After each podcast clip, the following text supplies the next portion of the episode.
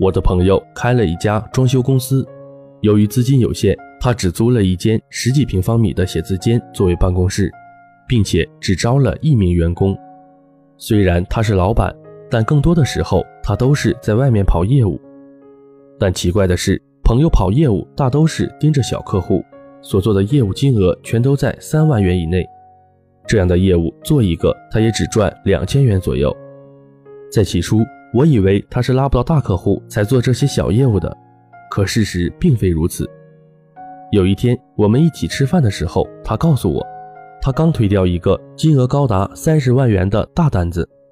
我很不解，这么好的机会，你为何要放弃呢？要知道，这样一个大单子能顶十几个小单子呢。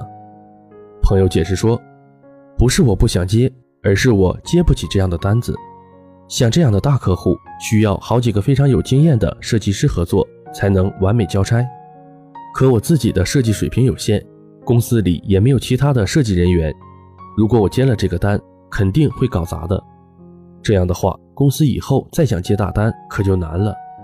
所以说，目前我只能做这种小单，等到公司发展到一定规模后，再去瞄准大的客户。听完朋友的解释，我觉得也挺有道理的。他的这种行为有点像捡了芝麻丢了西瓜，看上去比较愚蠢。